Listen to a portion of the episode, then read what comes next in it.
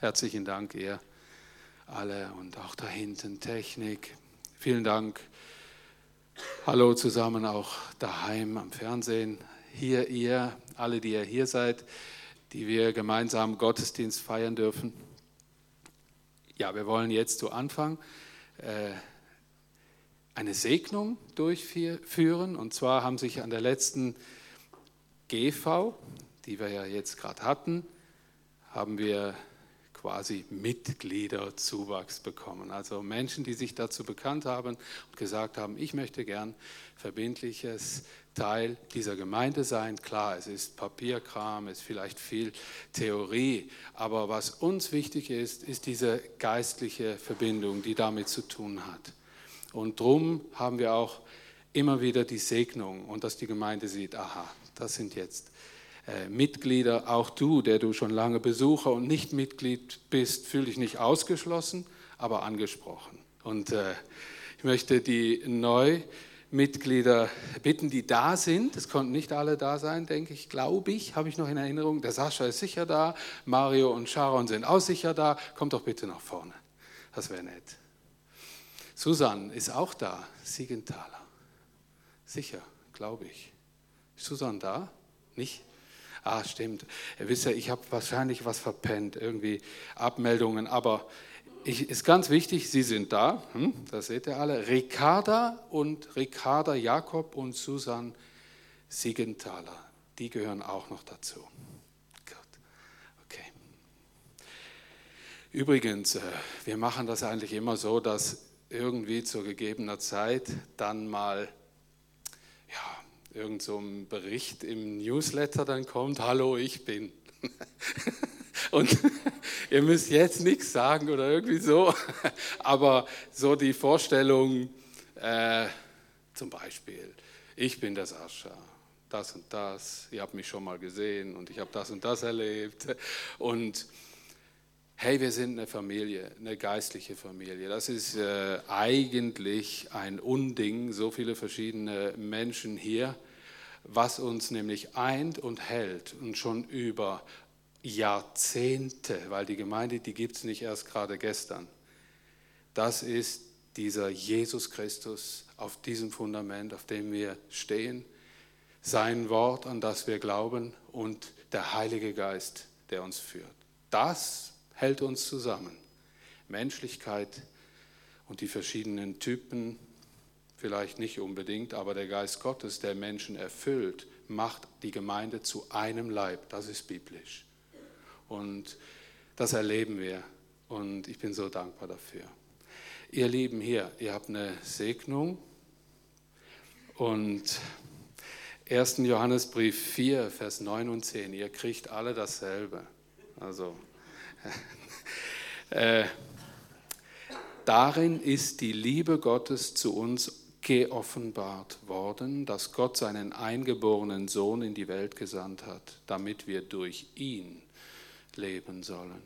Darin besteht die Liebe, dass nicht, dass wir Gott geliebt haben, sondern dass er uns geliebt hat und seinen Sohn gesandt als Sühnopfer für unsere Sünden.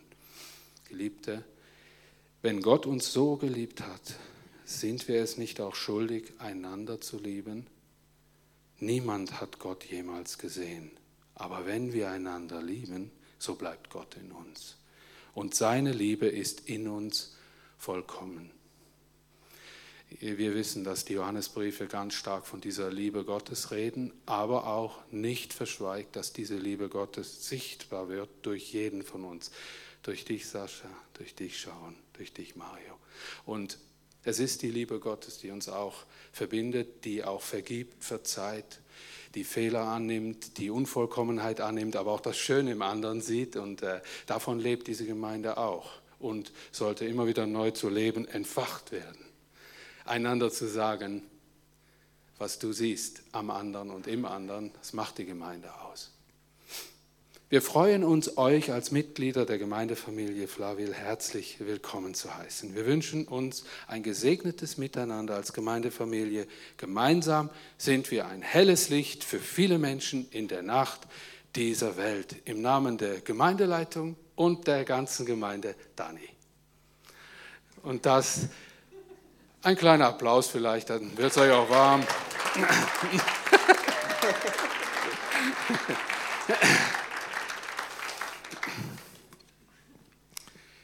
Sascha, schön, dass du da bist. Echt schön. Du bist ja schon eine Weile da eigentlich. Und, äh, äh, ja, ich warte drei Vierteljahr. Aber äh, ich möchte dir danken, dass du dir gesagt hast, Moll, ich möchte jetzt ein verbindlicher Teil dieser Familie sein und das ist sehr, sehr schön. Viele Menschen haben Angst, das zu tun. Ich möchte diese Angst ein bisschen abschwächen, indem dass ich sage, du kannst tun, was du möchtest. Es herrscht hier kein Gruppendruck oder sowas, aber eine, ein Appell und ein Zeichen setzen, ich gehöre zu dieser Familie, hat auch irgendwas, glaube ich, zu tun mit, ja, einer Kraft der Verbindlichkeit, die man aber jederzeit natürlich auch wieder beenden kann. Viele haben Bindungsängste oder sonstige Gründe und ich möchte da gar nicht drauf rumhacken. Es ist ein persönlicher Entscheid und ich danke, dass ihr euch entschieden habt. Sascha, das ist deine. Sharon, auch du. Schön, dass ihr, dass ihr beiden da seid, eine Familie und ihr hättet uns auch viel zu berichten wo ihr herkommt und so. Ich könnte jetzt so ein Interview machen wahrscheinlich, aber wir werden das mal hören, denke ich, oder? Und äh, es lohnt sich auch mit Ihnen beiden mal zu reden und heute zu sagen, und hallo, wer seid ihr eigentlich? Äh, das lohnt sich. okay, seid gesegnet. Gott mit euch und schön, dass ihr da seid.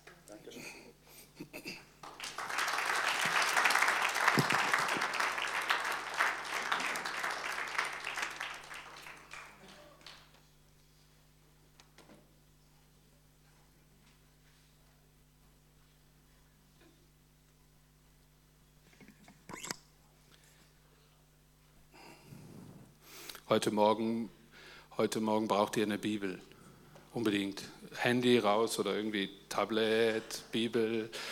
Äh, es wäre schön. Technik, danke auch der Technik da hinten. Wir haben neue Technikmitarbeiter heute Morgen. Und, äh, also, ich wäre wär froh um die erste Folie und hier steht wenigstens die Bibelstelle, aber die, genau die werde ich nicht lesen. Ähm, und zwar aus Hebräer 3. Es ist das Kapitel vorher. Äh, ich möchte mit euch einfach mal ein paar, ganz in Ruhe mal ein paar Zeilen aus diesem guten Wort Gottes lesen.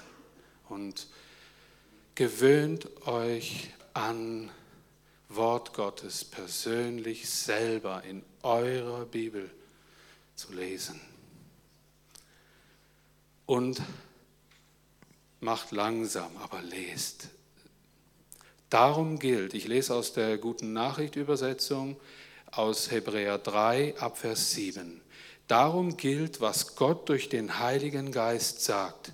Seid heute, wenn ihr seine Stimme hört, nicht so verstockt wie damals eure Vorfahren, die sich gegen mich, Gott, auflehnten an dem Tag der Prüfung in der Wüste. Wir sehen hier, dass der Hebräerbrief sich an die durch einen Schreiber und Autor, der nicht genannt wird, man nimmt aber an, dass es Paulus ist, dass es an die jüdische damalige neuzeitliche Gemeinde gerichtet ist, dieser Brief. Also es ging um jüdische Feste, Traditionen, äh, das Alte Testament, der alte Bund, der im Hebräerbrief immer wieder als Vergleich diente, um der jüdischen Gemeinde den Auftrag Christi, Jesu, deutlich zu machen und eine Rückschau zu halten und zu sagen, alles das ist Gottes Plan. Ihr kennt diese alten Geschichten, ihr seid Juden, darum hört gut zu. Ich nehme diese Bilder und helfe euch, das zu verstehen. Was Gott durch seinen Geist heute sagen will, ist geschrieben zu der damals neuzeitlich jüdischen Gemeinde. Also hier geht es um die Wüstenwanderung des Volkes Israel. Sie haben mich damals herausgefordert und mich auf die Probe gestellt, nachdem sie 40 Jahre lang gesehen hatten, was ich tat. Diese Generation hat mich angewidert. Ich sagte, alles, was sie wollen, ist verkehrt. Nie haben sie meine Wege verstanden. Schließlich schwor ich in meinem Zorn. Wer ist ich? Dieser Autor schreibt, im Namen Gottes zum Volk Gottes. Ich schwor in meinem Zorn, in meine Ruhe nehme ich sie niemals auf. Achtet darauf, liebe Brüder und Schwestern, dass niemand von euch ein widerspenstiges, ungehorsames Herz hat und sich von dem lebendigen Gott abwendet. Ermahnt euch gegenseitig jeden Tag, solange jenes heute gilt, damit niemand von euch dem Betrug der Sünde erliegt und sich dem Ruf dieser Stimme verschließt. Wir gehören erst wirklich zu Christus, wenn wir die Zuversicht, die uns am Anfang geschenkt wurde, bis zum Ende unerschütterlich festhalten. Wenn es heißt, seid heute, wenn ihr seine Stimme hört, nicht so verstockt wie damals eure Vorfahren, die sich gegen Gott aufgelehnt haben, so stellt sich doch die Frage, wer waren denn die, die einstmals die Stimme gehört und sich dann gegen Gott aufgelehnt haben? Es waren alle, die Mose aus Ägypten geführt hatte. Wer waren denn die, die Gott 40 Jahre lang angewidert haben? Es waren die, die gesündigt hatten und dann tot in der Wüste lagen. Wer waren denn die, denen Gott schwor, in meine Ruhe nehme ich sie niemals auf? Es waren die, die sich ihm widersetzt hatten. Wir sehen, sie konnten nicht in die Ruhe Gottes gelangen, weil Gott sie weil sie Gott das Vertrauen verweigert hatten.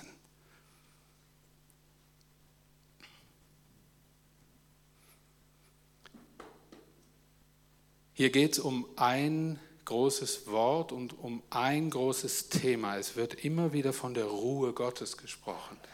Und dieses Thema heute Morgen heißt eigentlich habe ich zwei Themen, die gehören beide zusammen. Erstmal, lernt von euren Vorfahren, war dieser Anspruch im Bibeltext. Und zweitens, dieses große Wort, ich werde sie niemals oder die Frage, wie kann ich denn in die Ruhe Gottes kommen? Und was bedeutet das eigentlich? Was ist das, diese Ruhe Gottes? Und was ist damit gemeint? Und ich glaube, dass eifrige Hebräer, Briefleser oder die schon mal irgendwann daran vorbeigekommen sind, die werden sich irgendwas gedacht haben, mal nachrecherchiert haben oder sich sicher überlegt haben, was ist mit der Ruhe gemeint. Das ist nämlich auch mein erster Impuls, wenn ich das lese. Was genau ist damit gemeint? Ich möchte äh, mit euch kurz klären, was damit gemeint ist, damit wir hier nicht sitzen. Ich rede hundertmal von Ruhe und pff, was meint er jetzt genau damit? Es hat einen größeren Zusammenhang als einfach nur Friede oder als einfach nur, ja, Chille oder was es heute alles so gibt, Ruhe. Es geht eigentlich in diesen Versen, wenn man den, das Kapitel 4 ganz durchliest, es, liest, es geht eigentlich zurück bis an, an, den Schöpfung, an die Schöpfung Gottes. Gott sagte, und er schuf, er schuf sechs Tage und am siebten Tag ruhte er. Da kommt das Wort eigentlich zuerst mal vor. Wir kennen das unter Sonntag. Und wir wissen auch, dass heute nicht alle Leute am Sonntag ruhen können. Krankenschwestern, Arbeitsplätze, verschiedene Art und Weise. Der Ruhetag, der verschiebt sich, ist klar. Aber Gott redet bildlich gesehen von einer Lebenswoche. Und da gibt es etliche Bilder, die alle eigentlich das Gleiche sagen wollen. Gott ruhte von seinen Werken, auch als er den Menschen schuf. Und sein Ziel ist, mit dem Menschen zusammen zu ruhen. Hä? Was? Habe ich noch nie gehört. Aber im Hebräerbrief steht es ganz deutlich, das ist das Thema. Es ist damit gemeint, wenn man diese Woche mal anschaut, so wie Gott diese Welt schuf und es bildlich auch gesehen in Tage, sechs Tage und am siebten Tag und so all die Worte, da geht es eigentlich darum, um das Leben und die finale Frage des Himmelreichs ist ein Vergleich. Wir werden irgendwann alle einmal ruhen, oder? Ja, wir, wir, wir nennen das die ewige Ruhe oder Ihr wisst, von was das ich rede. Wir haben ein Leben. Und nachher ruhen wir. Wisst ihr, da kommt schon mal das erste Bild. Wisst ihr, was Gottes Ziel ist? Dass jeder Mensch, wenn er sein Leben durchlebt hat, in seiner Ruhe ruhen kann in der Ewigkeit. Gott hat etwas dafür getan, dass die Menschheit in ihm ruhen kann, wenn sie diese Welt verlässt. Aber es ist auch klar, dass der Text deutlich gesagt hat, es werden Menschen, so wie damals in der Wüste, sie blieben zurück und konnten nicht ins verheißene Land kommen, weil sie sich Gott widersetzt hatten, wird es auch heute dem heutigen Menschen so gehen. Wenn er sich zeitlebens Gott widersetzt, wird er in der Ewigkeit nicht in Gott ruhen können. Das sind die klaren Aussagen dieses Textes. Er meinte auch das Bild fürs Volk Israel, weil das waren ja Bilder. Äh, er sagte, ich bin durch die Wüste ins verheißene Land. Gott hat ja sein Volk aus Ägypten befreit und sie mussten 40 Jahre durch die Wüste wandern und wurden ins verheißene Land geführt. Auch das ist ein Bild, das der Text erwähnt. Ich will mein Volk in meine Ruhe führen, hat diese Bedeutung dann gehabt, so wie ich damals das Volk ins verheißene Land geführt habe, so möchte ich euch auch ins verheißene Land führen. Das ist nichts anderes als das Himmelreich, das verheißen ist denen, die sich zu Jesus Christus bekennen und für ihn entscheiden. Ein weiteres Bild also. Und dann auch die normale Woche. Es ist auch eine Anspielung auf den Sabbat, auf die Bedeutung des Sabbats, dass der Mensch einmal in der Woche ruhen soll von seinem umtriebigen Leben und darüber nachsinnen soll, über diese ewige Ruhe in Gott. Das ist das Wichtigste und wichtiger als unsere Arbeit und alle Beschäftigung, unsere Karriere und all das, was wir aufbauen oder eben nicht aufbauen, ob wir Loser sind oder voll die Winner sind. Der wirkliche Winner der hier geboren wird auf diesem Erdenrund, ist der, der einmal in die Ruhe Gottes, in diese ewige Ruhe eingehen wird. Und dann gibt es noch eine Verheißung. Es geht schon ums Heute. Das sagt der Text auch. Heute, wenn ihr meine Stimme. Also sagt er, wenn ihr Jesus Christus annehmt, dann könnt ihr schon heute in meine Ruhe eingehen und nicht erst warten, bis ihr gestorben seid.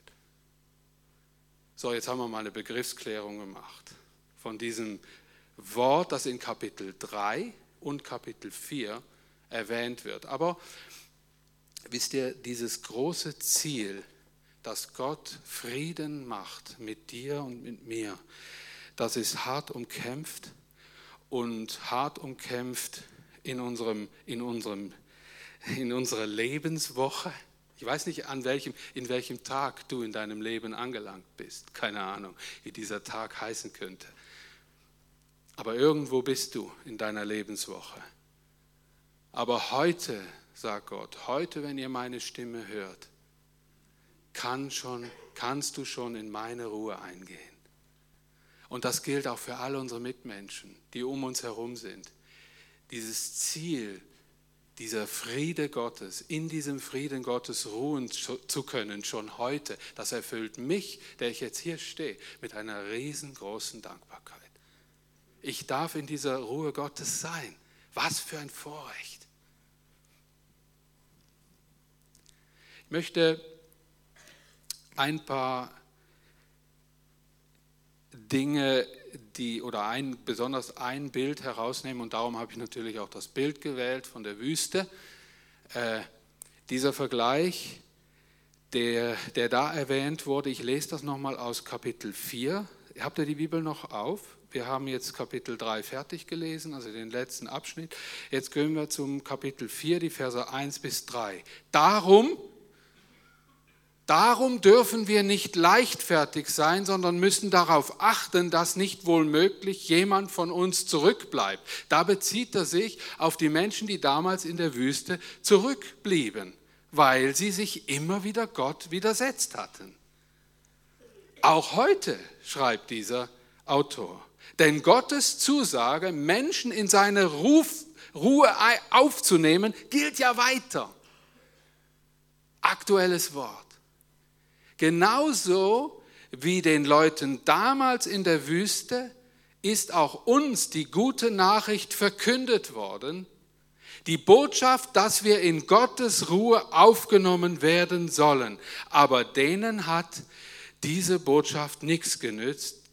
Sie ist ihnen nicht in Fleisch und Blut übergegangen, was durch die Kraft ihres Vertrauens hätte geschehen müssen so werden auch wir nur in die Ruhe Gottes hineinkommen, wenn wir im Vertrauen festbleiben. Sonst gilt, was Gott von den anderen gesagt hat. Ich schwor in meinem Zorn, in meine Ruhe nehme ich sie niemals auf.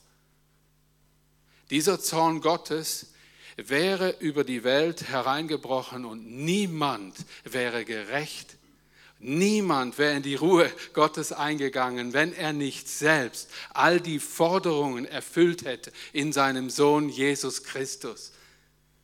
Durch ihn allein können wir schon jetzt in die Ruhe Gottes eingehen. Durch ihn allein.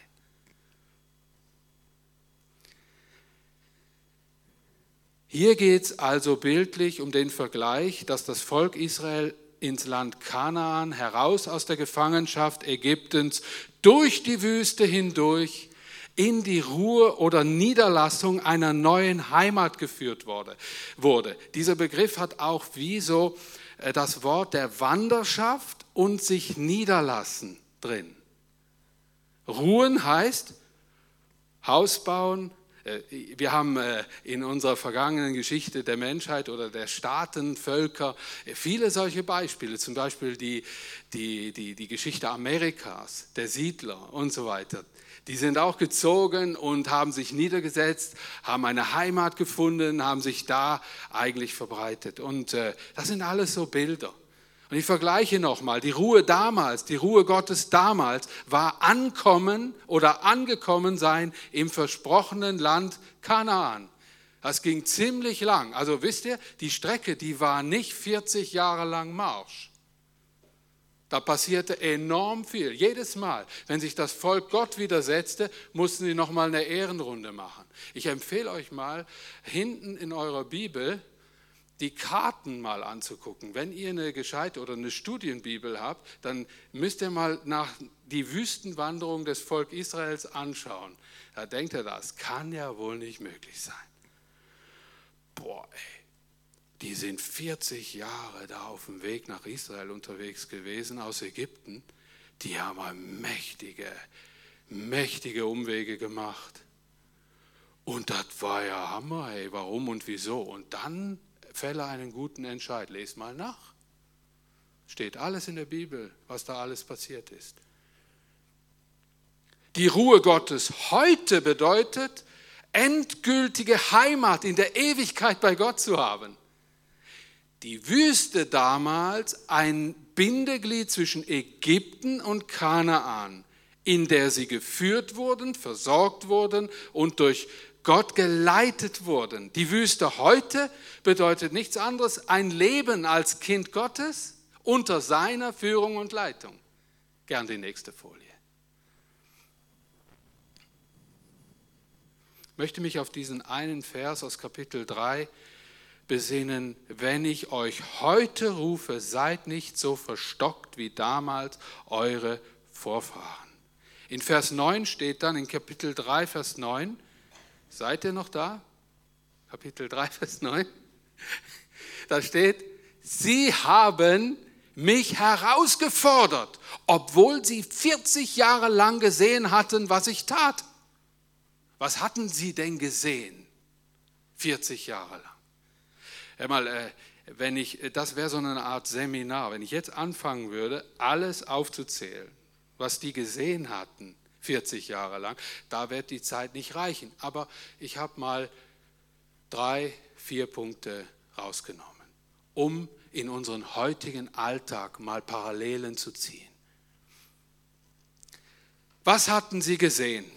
Sie wurden, und so fing das Ganze an, sie wurden vor, von ihren Feinden und unter Verfolgung, die, die jagten ihnen ja nach, die Ägypter, oder? Der, Zuerst sagte der König von Ägypten, ja, ihr dürft gehen, aber hey, da waren ein Haufen Plagen vorher, Bis der mal parat war, das Volk ziehen zu lassen, geschah viel Übles an den Ägyptern. Nur im Lande Goshen am Volk Israel weniger, nichts. Da ging der Tod, da ging die Pest, da ging die Mücken, da ging der Ernteausfall, da ging, da ging, da ging, da ging alles vorbei. Und bis der die Naht, die Backen dick hatte, der ägyptische König, sagt, jetzt geht endlich. Aaron musste immer reden und Mose bekam die Befehle von Gott. Und dann ging es los. Und dann überlegte sich der König das wieder anders. Jagte denen nach bis zum Schilfmeer und versoff mit seiner ganzen Truppe, mit seinem ganzen Heer, weil sich da das Schilfmeer teilte und das Volk Gottes hindurchgehen konnte. Also, was hatten die Israeliten, die auszogen ins verheißene Land, sicher gesehen, wie Gott das Meer geteilt hatte, wie er ihre Feinde besiegt hatte. Auf himmlische, göttliche Art und Weise. Kein einziger Streiter, Schwertkämpfer musste da zum Zug kommen. Gott regelte die Sache für sie selbst. Übernatürlich. Leute, das ist ein wichtiger Punkt. Schau mal zurück, wie Gott dir den Weg bereitet hat, frei geschaufelt hat. Was Gott in deiner Vergangenheit getan hat, kann dir heute helfen, seine Stimme zu hören. Und wenn du nach dem Gottesdienst noch am Grübeln bist, bleib dran, denn Gott hat viele Wunder in deinem Leben getan. Und das ist das, was die Welt heute im Griff hat. Sie bringt es fertig, dass es vielen Christen überdeckt wird, diese Größe Gottes an ihrem eigenen Leben. Und darum suchen sie so viele Wunder im Internet und freuen sich an denen, statt mal drauf zu gucken, was Gott in ihrem Leben getan hat. Wisst ihr, was dann wieder erwecklich sein würde? Dann könnten sie wieder von den Wundern an ihrem Leben reden können. Das will Gott uns aufzeigen, damit wir fröhliche Verkünder dessen, was Gott an uns tut, werden und sind. Wann habe ich das letzte Mal jemandem voller Freude erzählen können, Gott ist gut, ich habe ihn erlebt. So war das. Und das ist das, was diese Welt braucht. Er rettete sie also von Feinden und Verfolgung. Ich habe mal über Feindschaft ein bisschen tiefer nachgedacht und habe einen ganz schlaues Zitat gefunden. Gegner sind Lehrer, die nichts kosten.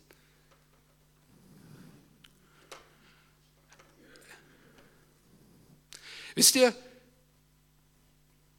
auch das hier, Erfolg braucht Freunde, großer Erfolg Feinde.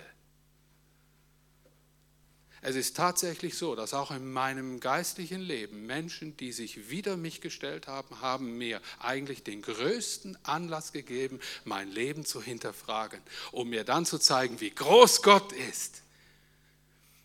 Ganz besonders dann, wenn es um Versagen ging Wisst ihr, dass dein Versagen dir auch zeigen kann, wie groß dieser Gott ist? Mal so gedacht. Zum Beispiel. Das Volk sollte sich daran erinnern, dass sich das Meer hinter ihnen, vor ihnen und hinter ihnen geteilt und geschlossen hat. Wer seine Rettung vergisst, der sehnt sich bald wieder nach den Fleischtöpfen Ägyptens. Und wisst ihr, was das Volk damals nach diesem Ergebnis oder Erlebnis gar nicht so lang nachher tat, als es dann heiß wurde in der Wüste, als es schwierig wurde in der Wüste, da schrien schon einige, wären wir doch in Ägypten geblieben, da hätte ich noch eine Küche, da hätte es noch Fleischtöpfe gefüllt mit Fleisch gegeben. Jetzt habe ich Hunger und Durst und ich habe keinen Plan, wo es hingehen soll. Fertig die Freude mit, dem, mit der großen Befreiung. Wären wir doch lieber zu Hause geblieben. Der Mose hatte sich so viele Jahre solche Geschichten anhören müssen. Mensch, Meier, der hatte, der ist ja auch ein paar Mal, ist er voll in die Krise gekommen. Der hatte auch Manchmal wollte der Flinte ins Korn werfen, aber Mose hat durchgehalten, weil in Mose lebte ja diese Verheißung. Die starb nicht. Dann, was erlebten sie? Postwendend, sie wurden versorgt. Als sie dann schrien, wir brauchen wieder was zu essen und so, versorgte sie Gott übernatürlich. Er ließ Wachteln vom Himmel regnen. Brot, Manhu nannten sie das. Brot vom Himmel. Da bezog sich Jesus später mal drauf. Ich bin das Brot, das wahre Brot, das vom Himmel gekommen ist, sagte Jesus später mal in einer seiner Predigten. So wie damals das Volk versorgt wurde, so bin ich das wahre Brot, das jetzt auch vom Himmel zu euch gekommen ist und euch versorgt. Sie wurden übernatürlich versorgt.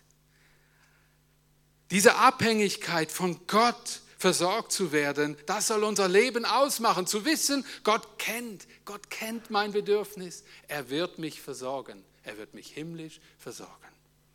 Mögen wir uns vor Vorräten hüten und vor Vertrauens und Vorratskämmerchen. Wisst ihr, was er für eine Lektion mit dem Volk Israel damals dann machte? Die Leute waren schlau. Die dachten sich, morgen gibt es kein Manhu mehr. Also nehmen wir alles, was wir haben an Töpfen, an Säcken, an weiß der Kuckuck was und dann füllen wir das alles voll und dann haben wir übernächste Woche auch noch. Und wisst ihr, was Gott tat? Er ließ alle Vorräte verderben. Ging nicht auf der Plan. Wir sind auf diesem, dieser geführten, auf dieser versorgten Wüstenwanderung.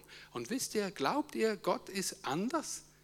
Er will nicht, dass wir sammeln und uns sorgen für morgen und für unsere Rente und so weiter und so fort und unser Herz daran hängen, sondern an ihn, dass er uns versorgen wird, auch morgen.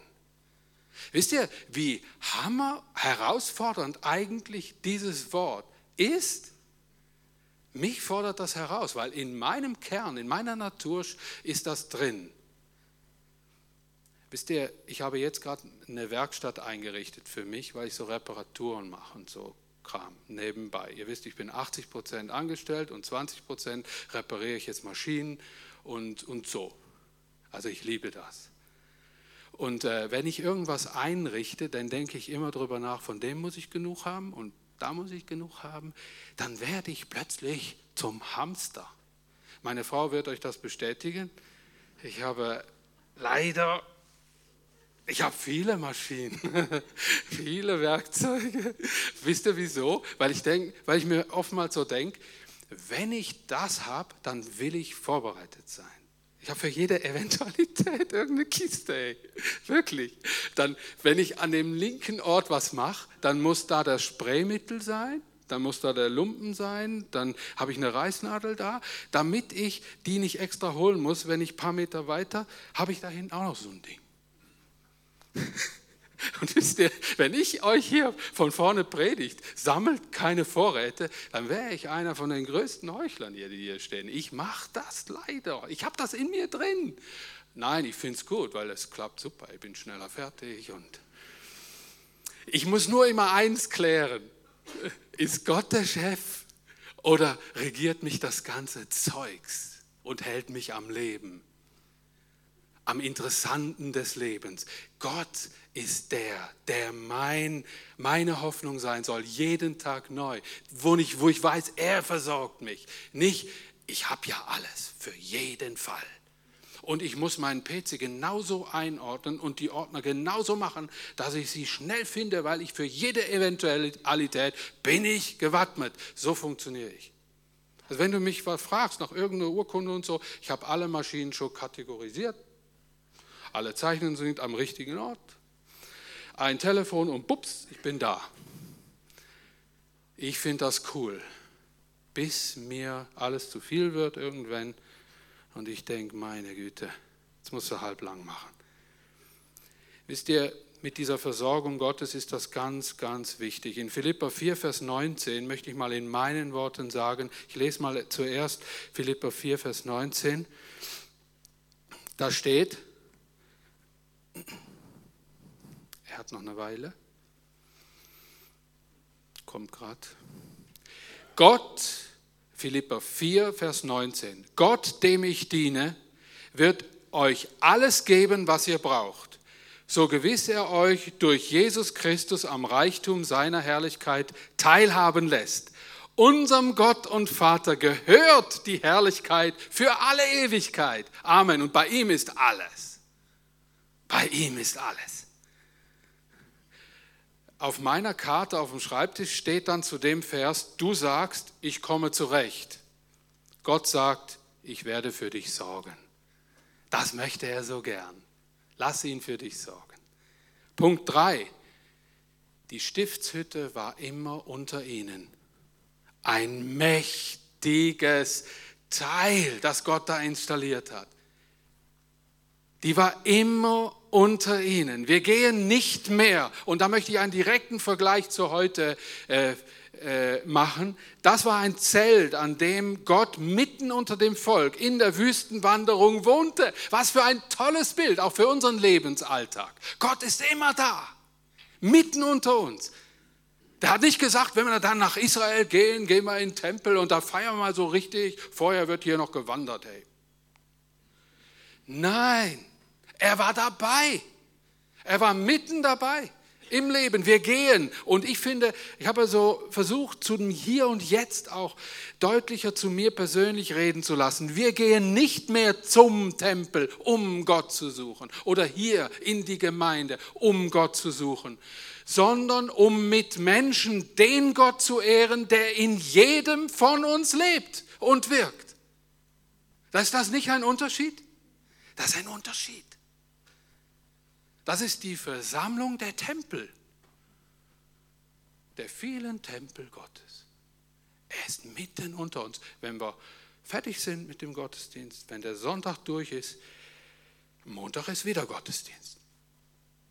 Dienstag schon wieder. Gott ist da. Gott ist da, mitten unter uns. Wir entdecken diesen Ort Gottes in uns wieder neu. Christen sollten Gott nicht wer weiß wo suchen,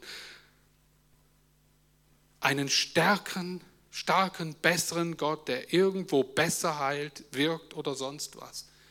Wisst ihr, das ist auch etwas, das, äh, das ich oft bei, äh, ja, bei Geschwistern, bei Glaubensgeschwistern beobachten konnte, immer irgendwo was Besseres zu suchen, immer auf der Suche. Wo ist Gott? Und dabei ganz vergessen, dass er eigentlich in ihnen wohnt. Schade. Der letzte Punkt, bevor wir zum Abendmahl gehen, die Feuersäule. Es gibt noch viel mehr, die Feuersäule und die Wolkensäule. Wenn Sie zurückschauten damals, diese Israeliten, und an diese Geschichten, wie Gott das machte in der Wüste, dann dachten sie auch an die Feuersäule in der Nacht und die Wolkensäule bei Tag. Ja, erst wenn sich diese zwei Zeichen bewegt haben oder am Himmel erschienen sind, sind sie entweder losgezogen oder haben die Lager aufgeschlagen zur Übernachtung. Die ganze Zeit während den 40 Jahren war das so. Ich habe mal einen Witz gelesen in, einer, in so einer Zeitschrift. da stand die Frage, warum meint ihr, ist Mose mit seinem Volk, musste Mose 40 Jahre lang durch die Wüste irren. Ja, warum? Ich habe es ja schon zehnmal beantwortet. Gell? Der Findige würde jetzt das sagen. Nein, weil, und dann stand da, weil Männer zu stolz sind, nach dem Weg zu fragen.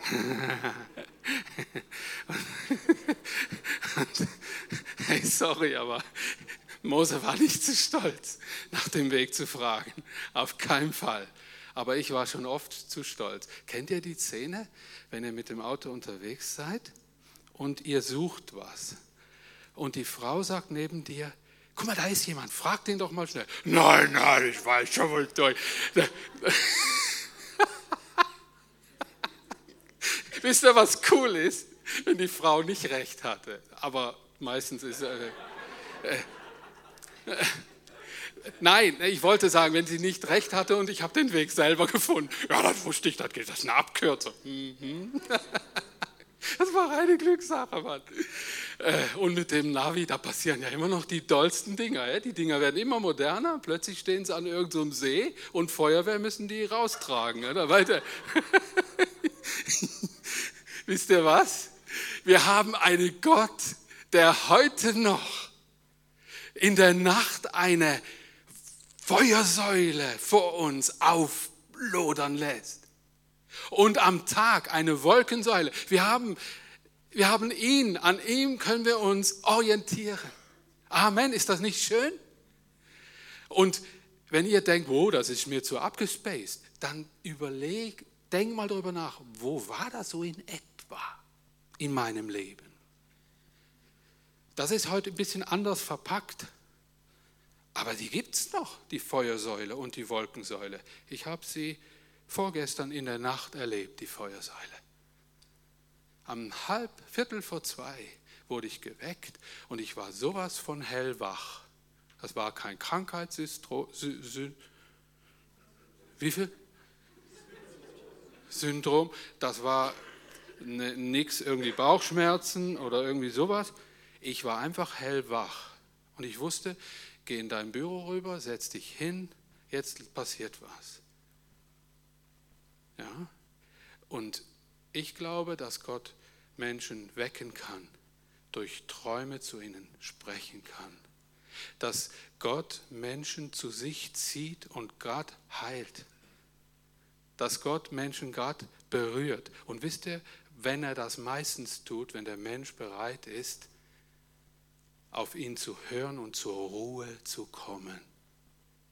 in diese Ruhe Gottes einzugehen, hat auch viel damit zu tun, dass du seine Stimme hörst und dass du sie aufnehmen kannst. Und jetzt gehen wir zum Abendmahl. Wir feiern diesen Jesus, der uns das möglich gemacht hat, in diese Ruhe Gottes zu kommen. Ich möchte all die bitten, die jetzt hier, äh, die ich gefragt habe, äh, nach vorne.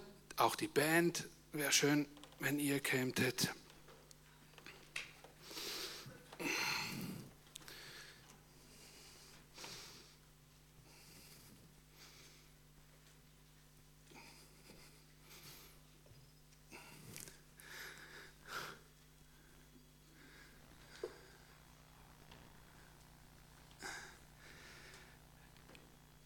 Möchte dieses Abendmahl mit diesem wunderbaren Wort auch wieder aus dem Hebräerbrief, das ist Kapitel 3, Vers 13 und 14, den hatte ich am Anfang gelesen.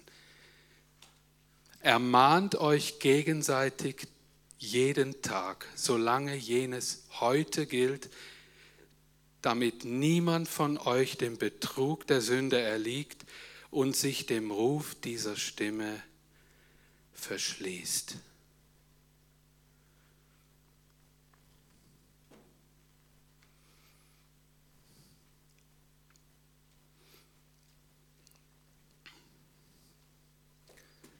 Jesus, dieses Wort sagt uns so deutlich, dass wir einander brauchen.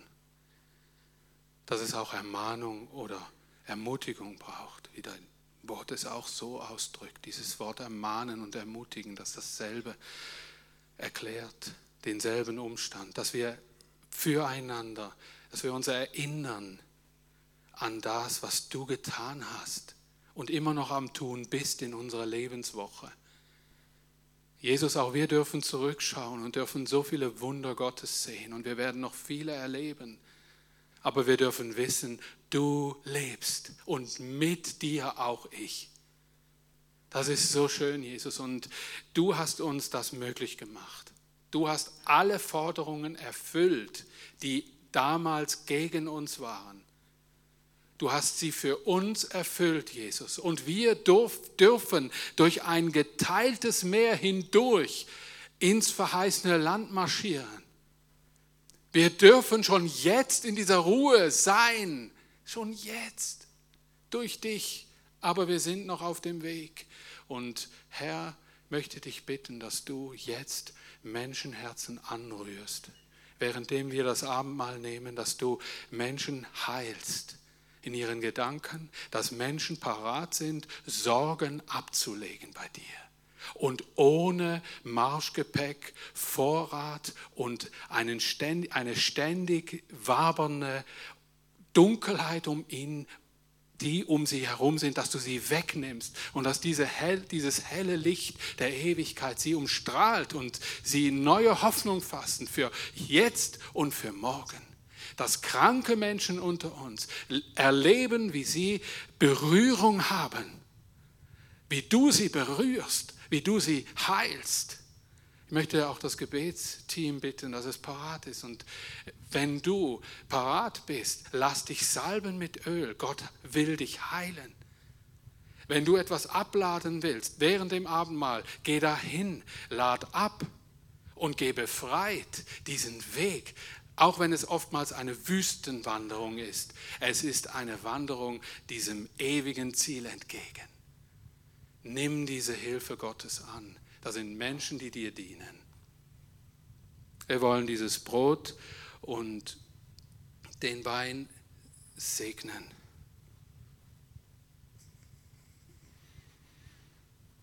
Ja, Jesus, wir danken dir auch für das Abendmahl, dass wir in dem uns dürfen bewusst machen in dir finden wir Ruhe. Weil du, Jesus, dich hingegeben hast, dich komplett hingegeben hast, nicht verschont hast. Du hast alles gegeben, alles investiert für mich, für uns alle. Und wir dürfen jetzt da kommen und einfach in die Ruhe hineinkommen. Du siehst zu mir und zu uns. Es ist gut. Es ist alles vollbracht. Ich habe mich hingegeben, ich habe gezahlt für alles, was uns trennt hat bisher. Und wir dürfen einfach bei dir sein. Danke für das wunderbare Angebot. Amen.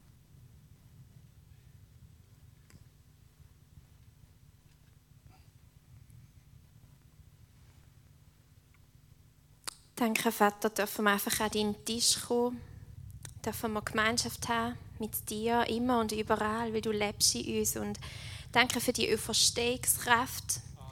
Danke, dürfen wir einfach glauben, dass es ähm, Einfluss hat in unserem Alltag, in unserem Leben.